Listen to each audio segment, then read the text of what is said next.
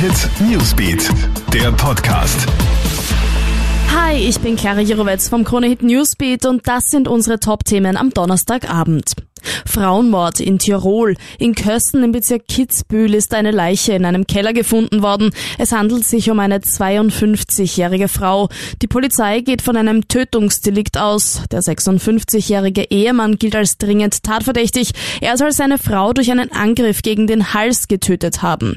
Der Beschuldigte dürfte offenbar unter Medikamenteneinfluss gestanden haben und konnte daher noch nicht genauer befragt werden.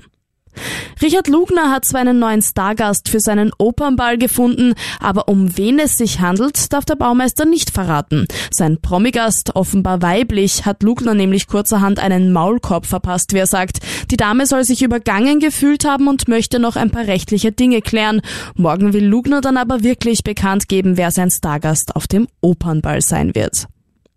Weiß, klein, knuddelig und zuckersüß. Das neue Eisbärenbaby in Schönbrunn hat sich heute bei einem Pressetermin das erste Mal der Öffentlichkeit gezeigt.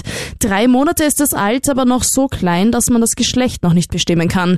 Auch mit der Namensgebung muss also noch ein bisschen abgewartet werden. Fix ist aber, dass die Besucher das Baby schon ab morgen im Tiergarten Schönbrunn sehen können. Alle Updates erhältst du auch online auf KroneHit.at und stündlich im KroneHit Newsbeat. Abonnier doch unseren Podcast, wenn du möchtest, dann hören wir uns schon bald wieder.